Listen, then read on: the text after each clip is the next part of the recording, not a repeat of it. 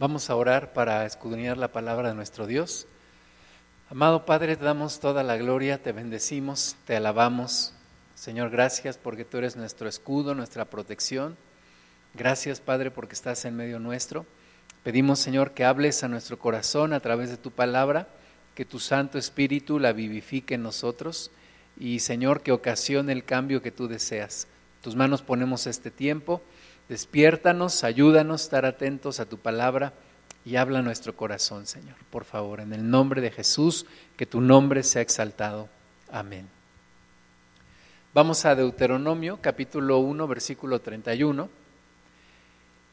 Y era un tiempo en el cual Israel estaba caminando en medio del desierto. Dios los había sacado de la tierra de Egipto y estaban caminando hacia la tierra prometida, hacia la tierra de Canaán pero era necesario pasar a través del desierto. Y en Deuteronomio 1:31 Dios hace un recuento de lo que ha pasado, de lo que han vivido, y Dios hace manifiesta su presencia. Dios les recuerda que su presencia ha sido evidente, ha sido con ellos en todo tiempo. Y Deuteronomio 1:31 dice, y en el desierto has visto que Jehová tu Dios te ha traído, como trae el hombre a su hijo por todo el camino que habéis andado hasta llegar a este lugar. Fueron 40 años de peregrinaje del pueblo de Israel. Desgraciadamente, no todos lograron llegar hasta la tierra de Canaán. La primera generación de los que salieron de Egipto no llegó hasta Canaán sino entraron solamente sus hijos. Pero fueron 40 años donde Dios manifestó su fidelidad, donde Dios manifestó su presencia y estuvo con ellos, como dice aquí en Deuteronomio 1.31, en el desierto has visto que Jehová tu Dios te ha traído como trae el hombre a su hijo. Como un padre trae a su hijo, así Dios anduvo trayendo al pueblo de Dios, al pueblo de Israel. Dice también, por todo el camino que habéis andado hasta llegar a este lugar. Entonces Dios estuvo cuidándolos, guiándolos, protegiéndolos, estuvo exhortándolos, estuvo corrigiéndolos. Dios manifestó una y otra vez su gloria y su poder en medio del pueblo de, Israel. Y bueno, esta es una similitud con lo que pasa en nuestras vidas. Nosotros estamos caminando por un desierto. De repente decimos que hay etapas de nuestra vida en donde pasamos por desiertos. Pero en realidad, en general, toda esta vida es un desierto. Estamos caminando, Dios nos ha sacado de la esclavitud del diablo, que es representado por Egipto, y Dios nos está llevando hacia la tierra de Canaán, que significa nuestro lugar en el cielo, el paraíso, el estar ahí con Dios por la eternidad. Y en medio de estas dos partes de esa esclavitud en la que vivimos y ese lugar precioso a donde vamos, se encuentra un gran desierto, así como pasó con el pueblo de Israel, ese desierto que tenían que atravesar. No podían evitarlo, no podían tomar un atajo, no podían quitarlo, tenían que pasar por ese desierto. Y era parte del plan de Dios también, y es parte del plan de Dios sobre nuestras vidas, que pasemos por ese desierto que se llama vida y que logremos entrar a nuestra tierra prometida, que es la tierra de Canaán. Si tú observas el mapa, eh, Israel salía de Egipto y rodearon, se fueron hacia el sur, no fueron directamente hacia el norte, hacia donde tenían que ir hacia donde estaba la tierra prometida, sino que Dios los hizo rodear, Dios tuvo sus planes de por dónde llevarlos. En un principio Dios dijo, no los voy a llevar por donde está el pueblo que hace guerra, para que no tengan miedo. Pero Dios los fue preparando y los fue llevando primero hacia el sur y luego allí subieron hacia el norte. Y atravesaron un desierto que se llama el Negev. El Negev es un desierto con diferentes partes. Algunos dicen que hay hasta cinco diferentes ecosistemas en ese lugar, pero la verdad es que todo ese, ese, ese terreno, esa, esa tierra que tenían que atravesar, pues es, es un desierto y vivieron cosas difíciles. El desierto saca lo mejor de tu interior o lo peor de tu interior. Y Dios quiere tratar con lo peor en nuestro interior, Dios quiere tratar con nosotros, Dios quiere tratar con nuestro carácter. Vamos a Primera de Corintios, capítulo 10, versículo 1, porque desgraciadamente no todos, como decía, los que salieron de Egipto, no todos lograron entrar hasta la tierra prometida. Primera de Corintios 10, 1, el apóstol Pablo, inspirado por el Espíritu Santo, hace un, recuento de esto que vivió el pueblo de Israel y nos lo dice a nosotros para que también lo tomemos en cuenta en nuestro caminar en este desierto que estamos viviendo. Dice 1 Corintios 10.1, porque no quiero, hermanos, que ignoréis que nuestros padres todos estuvieron bajo la nube y todos pasaron el mar. Y todos en Moisés fueron bautizados en la nube y en el mar y todos comieron el mismo alimento espiritual. Y todos bebieron la misma bebida espiritual, porque bebían de la roca espiritual que los seguía, y la roca era Cristo. Pero de los más de ellos no se agradó Dios, por lo cual se quedaron postrados en el desierto. Entonces, como nos dijo Deuteronomio 1, 31, Dios los tomó como un padre que toma a su hijo y todos, como dice aquí en 1 Corintios 10, todos ellos los que salieron de Egipto caminaron bajo una nube. La Biblia dice que Dios manifestaba su presencia de día a través de una columna de nube que les servía de protección del sol en medio del desierto. Pero también en la noche era una columna de fuego.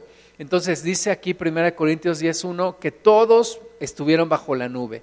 Todos pasaron el mar. Sabemos que Dios abrió el mar rojo para que pudieran pasar en seco y aquellos que venían tras ellos fueron ahogados cuando también intentaron hacer lo mismo. Todos también estuvieron pasando ese mar. Todos fueron bautizados en la nube y en el mar. Todos comieron el mismo alimento espiritual. Eh, no solamente el maná que venía del cielo, que era lo que ellos estuvieron comiendo y Dios los sustentó a través de ello, sino también las palabras de Dios, la ley de Dios, la dirección de Dios a través de Moisés y de Aarón. Todos ellos comieron el mismo alimento espiritual, todos bebieron la misma bebida espiritual. Dice que bebían de la roca espiritual que los seguía y la roca era Cristo. Entonces todos ellos vivieron milagros, vivieron cosas verdaderamente especiales, sobrenaturales. Sin embargo, dice que no de todos se agradó Dios. De los más de ellos no se agradó Dios, por lo que quedaron postrados en el desierto. Entonces salieron cosas feas del interior de este pueblo y podemos decir que eh, Dios sacó a Israel de Egipto, pero de muchos de ellos no pudo sacar a Egipto de Israel, ese Egipto que traían dentro.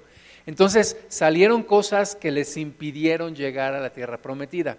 Primera de Corintios 10, versículo 6 dice, mas estas cosas sucedieron como ejemplos para nosotros, para que no codiciemos cosas malas, como ellos codiciaron, ni seáis idólatras, como algunos de ellos, según está escrito, se sentó el pueblo a comer y a beber y se levantó a jugar, ni forniquemos, como algunos de ellos fornicaron y cayeron en un día veintitrés mil, ni tentemos al Señor, como algunos de ellos lo tentaron y perecieron por las serpientes, ni murmuréis, como algunos de ellos murmuraron y perecieron por el destructor.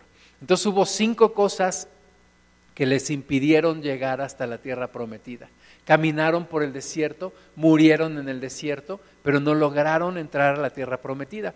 Y dice aquí 1 Corintios 10, versículo 6, que todo esto sucedió como ejemplo para nosotros, para que no nos ocurra lo mismo.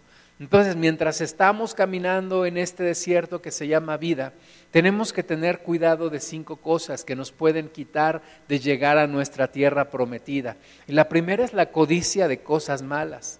Codiciaron, ellos eh, desearon de una manera desmedida codiciaron y pusieron esa codicia por encima de su relación con Dios. Entonces, cuidado con lo que andamos codiciando, cuidado con lo que desea nuestra alma. Vivimos en una cultura sensual que trata de seducir, que trata de conquistar los, los sentidos, las emociones y que trata de llevarnos a codiciar algo y a desearlo de tal manera que hasta que no lo tenemos aparentemente somos felices.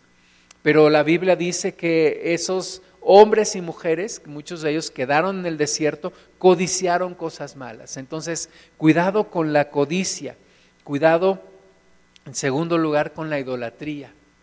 Ellos idolatraron ellos hicieron un becerro de oro y lo adoraron. Ellos cayeron en la idolatría. Cuidado con la idolatría. Hay muchas personas que siguen idolatrando, que siguen adorando a alguien que no es Dios, que adoran imágenes, que adoran personas que no son Dios, que adoran cosas que no son Dios.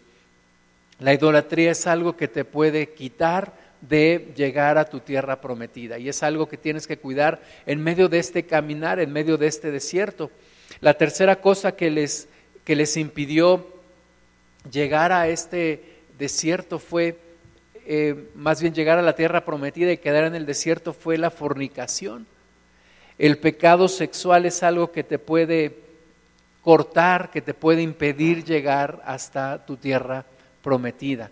La Biblia dice aquí en Primera de Corintios 10 que en un, en un solo día cayeron 23 mil por causa de la fornicación.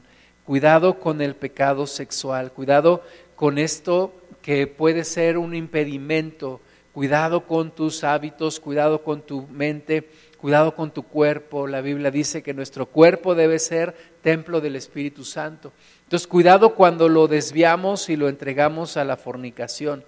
La cuarta cosa que les impidió llegar hasta la tierra prometida fue el tentar al Señor el estar una y otra vez diciendo, ¿a poco Dios no podrá hacer esto? ¿Por qué, no nos, eh, ¿Por qué nos sacaste de Egipto y vamos a morir en este desierto? ¿Y a poco Dios va a poder proveernos de tales y tales cosas? No tentar al Señor, no estar probando a Dios, no podemos estar probando a Dios y, teniendo incredulidad. y Dios mostró milagro tras milagro, señal tras señal, pero ellos no creyeron y estuvieron tentando al Señor. Cuidado con estar tentando a Dios. Y la quinta cosa que les impidió llegar a ese lugar fue la murmuración. Dice aquí también que no murmuremos, no murmuremos, no estemos quejándonos de nuestra situación, no estemos todo el tiempo quejándonos de todo y de, de, lo que pasa, cosas grandes o cosas pequeñas. La murmuración es algo que nos puede impedir llegar a nuestra tierra prometida. Entonces son cinco cosas que a esta generación que salió de Egipto les impidió llegar hasta tierra prometida.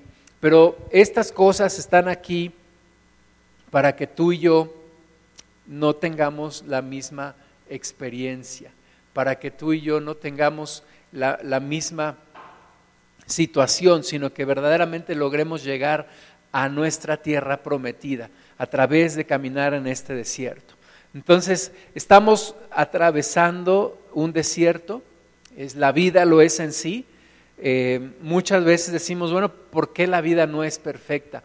¿Por qué esta vida no lo es? Porque estamos viviendo en medio de una humanidad caída, vamos caminando hacia nuestra tierra prometida, es la esperanza que tenemos, ¿verdad? Israel tenía que motivarse pensando, oye, dejamos la esclavitud, estamos en medio de un desierto, eh, que es mejor que estar en la esclavitud, aunque muchos de ellos no lo creyeron así, pero la siguiente generación lo entendió, estamos, salimos de la esclavitud, estamos caminando en un desierto, lo cual es mejor que estar en la esclavitud, porque Dios está con nosotros, y vamos a una tierra prometida. Esa era la esperanza.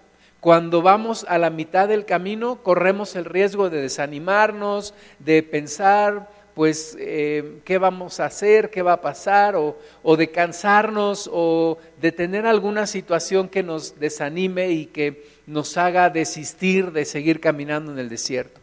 Pero tenemos que pensar en nuestra tierra prometida. Primero, acordarnos de lo horrible que era vivir sin Dios y después pensar en lo hermoso que será estar con el Señor por la eternidad. Y caminar en este desierto de la mano de Dios. El primer consejo que te quiero dar es que atravieses este desierto de la mano de Dios. La vida para muchas personas es muy dura, es muy difícil, pero es imposible vivir la vida si Dios no está contigo. Es imposible atravesar este desierto y llegar a tierra prometida si Dios no está contigo. Es indispensable que camines de la mano de Dios. Deuteronomio capítulo 2, versículo 7 dice, pues Jehová tu Dios te ha bendecido en toda obra de tus manos. Él sabe que andas por este desierto. Estos 40 años Jehová tu Dios ha estado contigo y nada te ha faltado. Esa es la, la, bendición de que Dios esté caminando contigo a través de este desierto. La experiencia es dura, es difícil, la vida es difícil, aunque hay algunos oasis de, bendición, hay, hay momentos de gran bendición, hay momentos de gran gozo, pero nunca podemos dejar de caminar en este desierto, nunca podemos decir, me voy a estancar aquí en medio del desierto, aquí voy a hacer mi casa, aquí voy a construir, aquí me voy a quedar. El pueblo de Israel sabía que no podía quedarse en el desierto, que tenían que seguir caminando hacia tierra prometida. Y tú y yo sabemos que no podemos quedarnos aquí en esta tierra. Es imposible que nos quedemos en esta tierra. Tenemos que caminar hacia tierra prometida, hacia nuestro lugar en el cielo. Y cuando caminas de la mano de Dios, puedes experimentar esto que dice Deuteronomio 2.7. Dios te bendice, en toda la obra de tus manos. Él sabe que andas por este gran desierto. Es decir, no es indiferente Dios a nuestra situación, no es para Dios algo desconocido lo que estamos viviendo, Dios sabe todo lo que vamos atravesando. Jesús, que es Dios, vivió en medio de este desierto también por 33 años y sabe lo que significa vivir en esta tierra. Entonces Dios sabe que andas por este gran desierto y Dios dijo al pueblo de Israel, estos 40 años Jehová tu Dios ha estado contigo y nada te ha faltado. Dios no promete que va a ser sencillo, pero lo que sí promete es que nada te faltará y que siempre va a estar contigo. Mientras tú no le des la espalda a Dios, Dios estará contigo y Dios no te dará la espalda tampoco. El Salmo 91, versículo 1 dice, el que habita al abrigo del Altísimo morará bajo la sombra del Omnipotente. Diré yo a Jehová, esperanza mía y castillo mío, mi Dios en quien confiaré. Él te librará del lazo del cazador de la peste destructora, con sus plumas te cubrirá y debajo de sus alas estarás seguro. Escudo y adarga es su verdad. No temerás del terror nocturno, ni saeta que vuele de día, ni pestilencia que ande en oscuridad, ni mortandad que en medio del día destruya. Caerán a tu lado mil y diez mil a tu diestra, mas a ti no llegará. Esto es lo que Dios promete cuando estamos con Él cuando somos cobijados bajo su abrigo, cuando moramos bajo su sombra, cuando confiamos en Él. El pueblo que logró entrar a tierra prometida vio esta bendición, que Dios los libró del lazo del cazador, de pueblos que estuvieron acechando alrededor, de la peste destructora, Dios los libró de enfermarse en medio del desierto, Dios los libró de pandemias, Dios los libró de pestes, Dios los libró del terror nocturno de saetas que volaban de día, de pestilencias en la oscuridad, de mortandad que en medio del día destruía. Que por cierto, podemos decir que estamos viviendo algo similar ahora, una pestilencia que anda en la oscuridad y una mortandad que anda en medio del día, pero Dios nos guarda. Dios nos protege en medio de este desierto que vamos atravesando. Sabemos que Dios está con nosotros y que Dios nos guarda de todo este mal que Dios nos bendecirá y estará con nosotros en cada momento, porque Él lo prometió y cuando tú entregas tu vida a Cristo, Él estará contigo para atravesar este desierto. Es una gran bendición poder caminar en este desierto con la presencia de Dios, en un desierto donde hay ausencia de vida, hay muy poca vida en el desierto, hay ausencia de agua, de alimento, de protección física, Dios es todo esto en medio de este desierto. Dios está con nosotros en medio de nuestro caminar en esta tierra. Deuteronomio 8, 2 dice, y te acordarás de todo el camino por donde te ha traído Jehová tu Dios estos 40 años en el desierto para afligirte, para probarte, para saber lo que había en tu corazón, si habías de guardar o no sus mandamientos. Entonces, en medio de este desierto también Dios va probando nuestro corazón, porque Dios quiere transformar nuestro corazón, Dios quiere ir cambiando nuestro corazón y dice aquí que el pueblo fue afligido. Eh, dice que Dios mismo lo afligió para probarlo, para saber lo que había en su corazón. Y no solamente para que Dios sepa qué hay en nuestro corazón, es que nos prueba, sino también para que nosotros nos demos cuenta de lo que hay en nuestro corazón, de lo que hay en nuestro interior. Como te decía hace un momento, el, desierto puede sacar lo peor de ti o lo mejor de ti. Y Dios quiere sacar a la luz lo peor de mí y lo peor de ti para sanarlo, para cambiarlo, para transformarnos. Deuteronomio 8:3 dice, y te afligió y te hizo tener hambre, y te sustentó con maná, comida que no conocías tú ni tus padres la habían conocido, para hacerte saber que no solo de pan vivirá el hombre, mas de todo lo que sale de la boca de Jehová vivirá el hombre. Tu vestido nunca se envejeció sobre ti, ni el pie se te ha hinchado en estos cuarenta años. Reconoce a sí mismo en tu corazón que como castiga el hombre a su hijo, así Jehová tu Dios te castiga. Me llama mucho la atención cuando Dios les dice, tu vestido nunca se envejeció y tu pie nunca se ha hinchado estos cuarenta años. Y es la, protección sobrenatural, la provisión sobrenatural de Dios sobre su pueblo, el que el vestido no se haya desgastado, el que los pies no se hayan hinchado, el que el pueblo no se haya enfermado, nos habla de una protección de Dios sobre ellos y lo mismo Dios quiere hacer en nuestras vidas, que nuestro corazón no se desgaste, que nunca nos falte la provisión, que nunca nos falte la salud, la fuerza. Es lo que Dios quiere hacer en nuestras vidas. Dios quiere estar presente y bendecirnos a nosotros en medio de este caminar. Y luego les dice Dios en Deuteronomio 10, 12 y nos dice a nosotros también, ahora pues Israel, ¿qué pide Jehová tu Dios de ti? ¿Verdad? Después de todo esto, después de haberlos encaminado, protegido por el desierto, de estarlos metiendo a una tierra prometida, ¿qué es lo que Dios pide ahora de ti?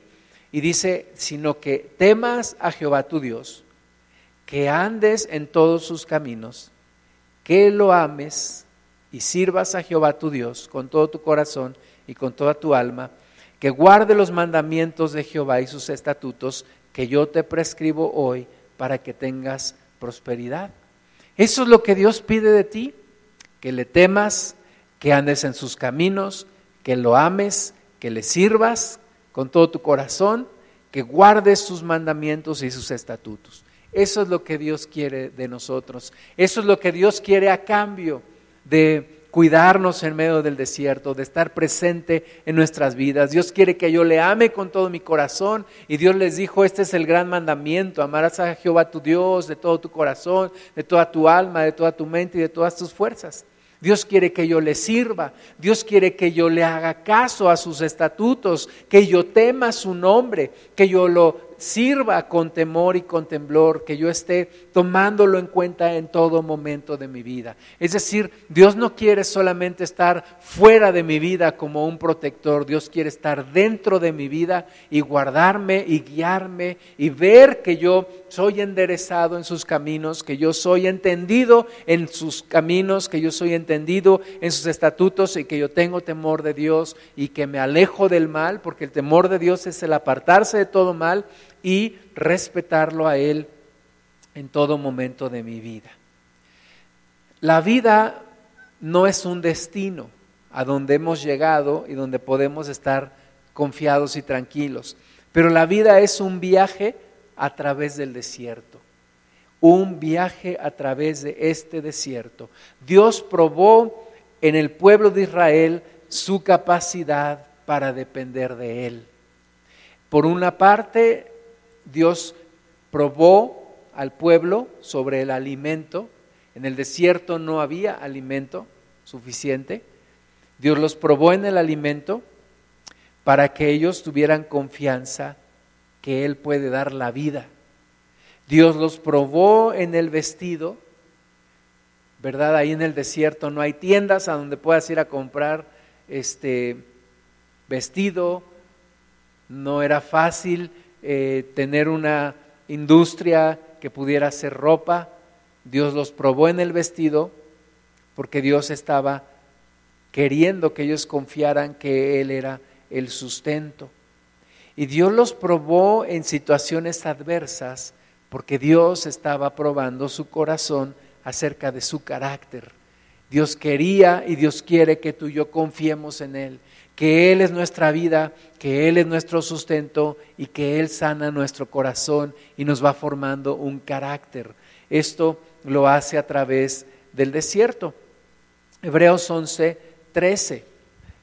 Dice, conforme a la fe murieron todos estos sin haber recibido lo prometido, sino mirándolo de lejos y creyéndolo y saludándolo y confesando que eran extranjeros y peregrinos sobre la tierra.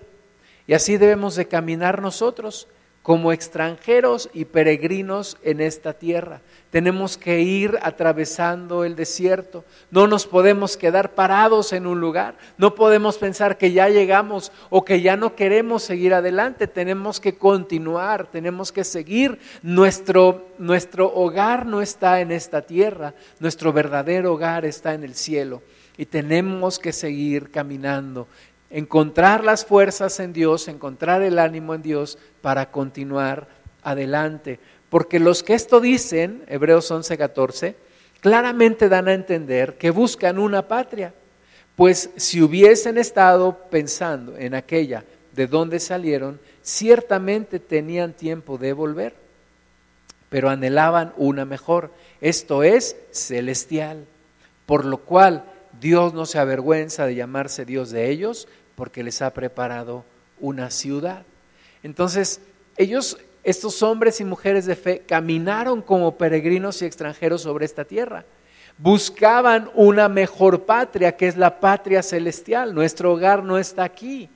No podemos quedarnos en el desierto, no podemos hacer casas en el desierto. El pueblo de Israel se movía a través de tiendas porque eran peregrinos en medio de ese desierto, sabían que no podían quedar a vivir en ese lugar, tenían que seguirse moviendo hacia adelante. Y por eso vivían en tiendas y no edificaron ciudades en medio del desierto. Lo mismo nuestras vidas. Tenemos que continuar hasta nuestro verdadero hogar. Se platica de un misionero que pasó bastante tiempo y que entregó su vida sirviendo a Dios en el África. Y un día ya era tiempo de regresar a su, a su nación y regresaba a Estados Unidos a través de un barco. Pero no se había dado cuenta que en ese mismo barco iba el presidente de Estados Unidos. Había ido al, al África a cazar. Y entonces cuando el barco llegó al puerto, él se asomó y vio que había una gran cantidad de gente y él pensaba que iban a recibirlo a él. Pero cuando se dio cuenta que el presidente iba en ese barco y que a quien iban a recibirlo a él, y a él solamente lo había ido a recibir un amigo, y le dijo a su amigo, ese hombre fue a matar animales y mira cómo lo recibieron. Yo fui a predicar el Evangelio para que Dios salve a muchas almas y solamente mira, tú me viniste a recibir. Y su amigo le dijo, amigo, esto es porque tú no has llegado todavía a tu verdadero hogar. Pero cuando llegues al cielo, tu verdadero hogar, allí tu Padre y sus ángeles estarán recibiéndote. Entonces, nunca se nos olvide, nuestro verdadero hogar no está en esta tierra. No hagas mucho no arraigues mucho, no te arraigues mucho en esta tierra, no hagas muchas raíces en esta tierra, porque tu verdadero hogar no está aquí, sino está en el cielo. Ahora, Jesús es la provisión perfecta para este desierto. Jesús es quien nos provee de todo y quien nos ayuda en todo. Números 21, 4. Después partieron del monte de Or, camino del Mar Rojo, para rodear la tierra de Edom. Y se desanimó el pueblo por el camino. Y habló el pueblo contra Dios y contra Moisés, ¿por qué nos hiciste subir de Egipto para que muramos en este desierto? Pues no hay pan ni agua y nuestra alma tiene fastidio de este pan tan liviano. Y Jehová envió entre el pueblo serpientes ardientes que mordían al pueblo y murió mucho pueblo de Israel. Fíjate, el pueblo se cansó, se desanimó, dijeron todos los días maná con lo mismo, todos los días ese maná que viene del cielo, no hay pan, no hay agua. Tenemos fastidio en nuestra alma. Y por eso dice la Biblia que no murmuremos contra Dios, porque cuando te quejas Dios está escuchando. Y Dios se enojó contra el pueblo y envió serpientes ardientes. Esas serpientes que Dios había alejado para que no le hicieran daño, simplemente Dios quitó la protección y las serpientes vinieron y mordían al pueblo y murió mucho pueblo.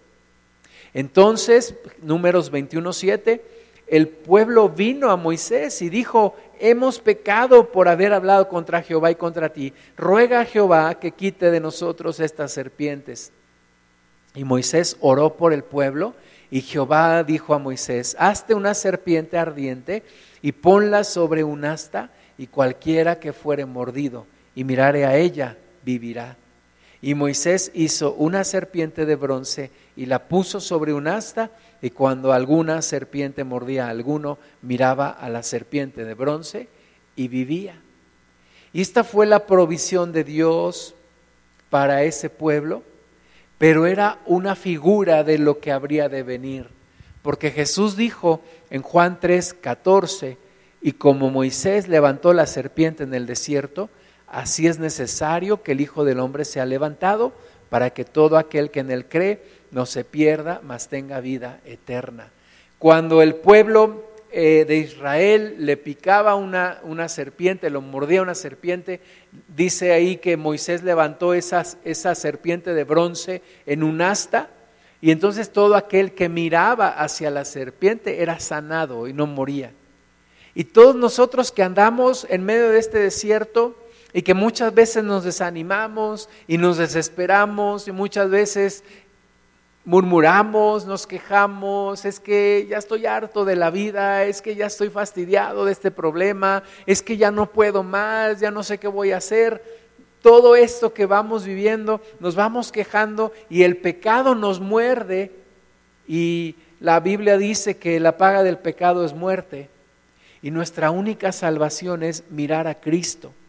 Mirar a Cristo para que nos dé el ánimo de continuar en medio de este desierto y para que nos dé vida eterna.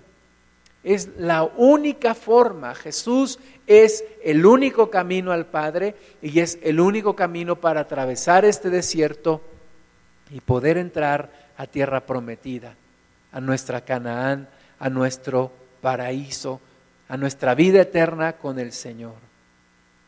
Éxodo 15, 22. Dice, e hizo Moisés que partiese Israel del Mar Rojo y salieron al desierto de Shur y anduvieron tres días por el desierto sin hallar agua y llegaron a Mara y no pudieron beber las aguas de Mara porque eran amargas. Por eso le pusieron el nombre de Mara. Fíjate, apenas habían iniciado su trayectoria por el desierto y en tres días no encontraron agua para beber y finalmente encontraron un lugar donde había agua, pero el agua estaba amarga y no la podían tomar. Y así es muchas veces nuestra vida. ¿Cuántas veces has tenido sueños, has tenido ideas, has tenido ilusiones y de repente viene un problema que te, te impide lograr esos sueños y tu vida se empieza a amargar? y empiezas a cansarte y empiezas a pensar diferente y empieza a crecer una raíz de amargura en tu corazón. Así el pueblo estaba en esa situación y murmuraron contra Moisés y dijeron, ¿qué hemos de beber? Y Moisés clamó a Jehová y Jehová le mostró un árbol y lo echó en las aguas y las aguas se endulzaron. Allí les dio estatutos y ordenanzas y allí los probó. De la misma manera Dios quiere quitar la amargura que hay en tu corazón. Dios les dijo, si oyeres atentamente la voz de Jehová tu Dios, e hicieres lo recto delante de sus ojos, y dieres oído a sus mandamientos y guardares todos sus estatutos, ninguna enfermedad de las que envía a los egipcios te enviaré a ti, porque yo soy Jehová tu sanador. Y llegaron a Elim, donde había doce fuentes de aguas y setenta palmeras, y acamparon allí junto a las aguas. Dios los probó en ese lugar. Dios sanó las aguas para que pudieran beber. Dios sana tu corazón para que puedas seguir adelante, para que puedas caminar, para que puedas retomar las fuerzas, tener el ánimo, tener la esperanza para seguir adelante. Y llegar a un lugar como Elim, en donde había doce fuentes de aguas y setenta palmeras en medio del desierto. Hay lugares, hay momentos en la vida donde Dios te manifiesta completamente su amor ves que las cosas van caminando, ves la mano de Dios, ves la protección de Dios y tú quisieras quedarte en el IM, tú quisieras quedarte ya a vivir en ese lugar, pero Dios te dice, tienes que seguir caminando. Tu verdadero hogar no está en esta tierra, tienes que seguir adelante. Pensando en este momento que estamos viviendo, tenemos que seguir adelante. Dios no nos ha dejado ni nos dejará. Tenemos que seguir. No podemos deprimirnos, no podemos quedarnos aquí donde estamos, tenemos que continuar con esperanza, con la esperanza de que Dios está con nosotros y de que algo bueno va a salir de todo esto. Juan 7, 37. En el último y gran día de la fiesta, Jesús se puso en pie y alzó la voz diciendo, si alguno tiene sed, venga a mí y beba. El que cree en mí, como dice la escritura, de su interior correrán ríos de agua viva. Esto dijo del Espíritu que habían de recibir los que creyesen en Él, pues aún no había venido el Espíritu Santo porque Jesús no había sido aún glorificado. Entonces Jesús te dice hoy, si tienes sed, ven a mí y bebe. De tu interior correrán ríos de agua viva. Dios quiere darte esas aguas que van a saciar tu sed la sed de tu alma. Dios quiere darte en Jesús ese, esa frescura, esa presencia del Espíritu Santo que te hará seguir caminando en medio del desierto. Cuando en medio del desierto una persona se queda sin agua, pues y si no la encuentra pronto, prácticamente significa que va a morir. Y en medio de este desierto nuestras almas se van agotando y se van muriendo si no bebemos de las aguas de Jesús, si no tomamos de la presencia del Espíritu Santo para que Él nos vivifique y nos ayude a seguir adelante. Pero Jesús es también el pan de vida. Juan 6:48 dice, yo soy el pan de vida. Vuestros padres comieron el maná en el desierto y murieron. Este es el pan que desciende del cielo para que el que de él come no muera. Yo soy el pan vivo que descendió del cielo. Si alguno comiere de este pan, vivirá para siempre. Y el pan que yo daré es mi carne, la cual yo daré por la vida del mundo. Una persona puede quedarse muy poco tiempo sin, sin aire, perdón, antes de morir. Puede resistir un poco más sin agua, pero finalmente tampoco puede vivir sin agua pero puede resistir un poco más de tiempo sin comer, pero finalmente morirá si no come. Y Jesús nos dice que Él es el agua que salta para vida eterna y que Él es el pan de vida. Él nos quiere alimentar, Él nos quiere fortalecer, Él quiere llenarnos y nutrirnos para seguir adelante. Y este es el sacrificio que Él hizo, entregó su cuerpo y derramó su sangre por nosotros para que siendo una humanidad caída, podamos reconciliarnos con Dios y podamos atravesar ese desierto y podamos llegar hasta la vida eterna con Él. Caminando entonces por el desierto, vamos avanzando hasta la presencia de Dios. Vamos a orar.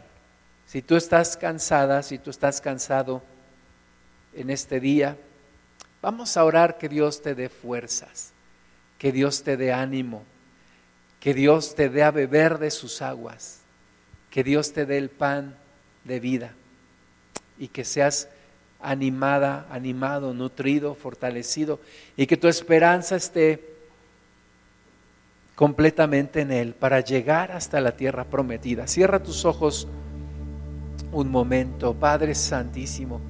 Gracias te damos por sacarnos de la tierra de Egipto. Gracias por sacarnos de la esclavitud. Gracias Señor por libertarnos de las garras del diablo, por sacarnos con mano poderosa de Egipto y por meternos en este desierto. Gracias te damos, Señor, que nuestro corazón no murmure en contra tuya, que no forniquemos, que no codiciemos cosas malas, que no idolatremos.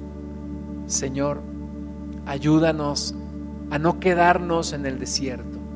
Ayúdanos a no desear volver a Egipto, sino a mirar hacia adelante, ver hacia adelante, tener nuestros ojos puestos en Jesús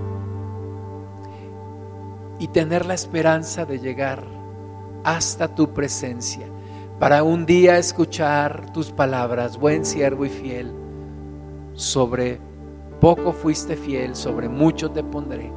Entra en el gozo de tu Señor. Padre, ayúdanos en medio de este desierto. Tú sabes que no es fácil. Tú sabes que no es sencillo para nosotros. Tú sabes que nos cansamos, que nos desanimamos, que nos desesperamos, que los problemas nos van desgastando. Señor, tú sabes que muchas veces ya no queremos caminar, ya no queremos seguir. Tú sabes que muchas veces nos caemos y ya no nos queremos levantar. Pero tú prometes estar con nosotros todos los días hasta el fin del mundo. Tú dijiste que como un padre con su muchacho lo lleva en medio del desierto. Y nosotros queremos tomarnos de tu mano en medio de este desierto y pedirte fuerzas y pedirte ánimo y pedir dirección y pedir tu compañía, Señor, para no sentirnos solos y sentir tu protección para que el calor del sol no nos queme y tener tu presencia en las noches para que los animales ponzoñosos no nos hagan daño para que la saeta que vuela de día y la pestilencia que destruye en la noche no llegue a nosotros. Señor, necesitamos tu presencia, necesitamos de ti, Señor. Te necesitamos a ti, Padre. No nos dejes caminar solos en medio de este desierto. No nos dejes quedarnos postrados en este desierto. Queremos llegar hasta tierra prometida. Queremos llegar hasta el paraíso. Queremos llegar hasta tu presencia, Dios. Queremos estar contigo por la eternidad. Y pensar que valió la pena todo el esfuerzo y el sacrificio y aún el sufrimiento. Señor, que cuando pruebes nuestro corazón encuentres algo bueno en nosotros y lo malo que encuentres nos ayudes a cambiarlo. Pido, Padre, especialmente por quienes están sufriendo ahora enfermedades, problemas económicos, emocionales, familiares. Pido ahora, Señor, por quienes están pasando por momentos difíciles, porque en este desierto hay etapas en donde es más difícil aún. Señor, Ayuda a quienes están pasando por problemas. Dales dirección, dales esperanza, dales fe para seguir adelante. Pero sobre todo, danos tu presencia, Señor. Danos más y más de ti. Danos de ti, Señor. En esta hora te lo pedimos. Amado Dios, en el nombre de Jesús, en el nombre que sobre todo nombre. Llénanos, Espíritu Santo Llénanos, Espíritu de Dios. Ayúdanos, ayúdanos, Señor. Bendito es tu nombre.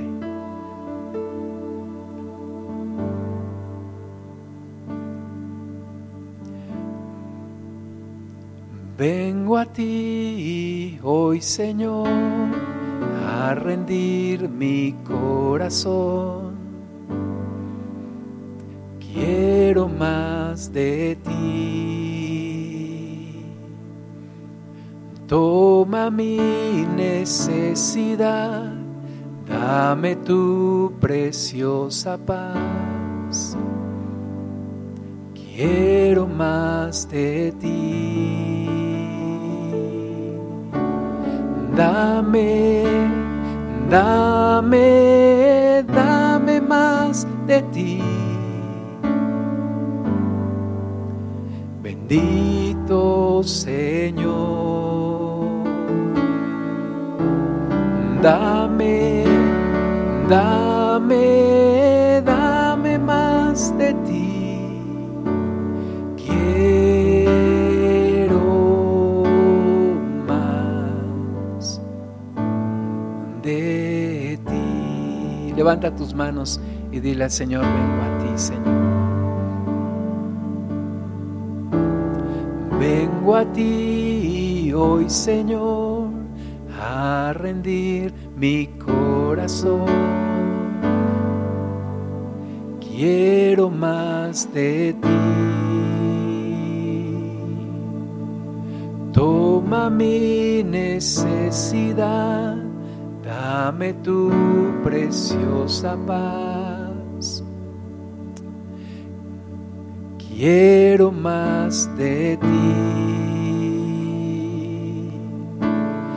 Dame, dame, dame más de ti. Bendito Señor. Dame, dame, dame más de ti. Quiero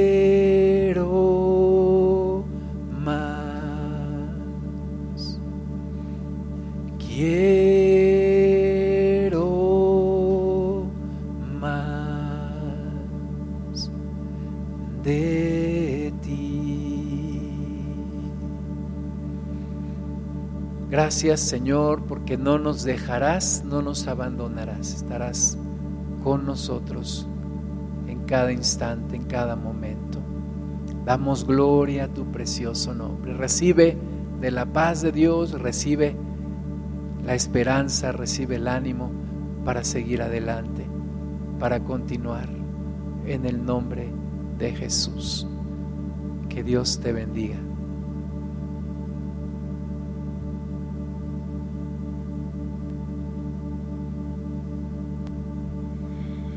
Dios les bendiga mucho, hermanos. Dios les guarde. Que tengan una espléndida semana. Nos vemos el miércoles a las 7 de la noche en la reunión de oración. Y el próximo domingo a las once y media, dependiendo de lo que nos digan nuestras autoridades. Dios les bendiga. Adiós.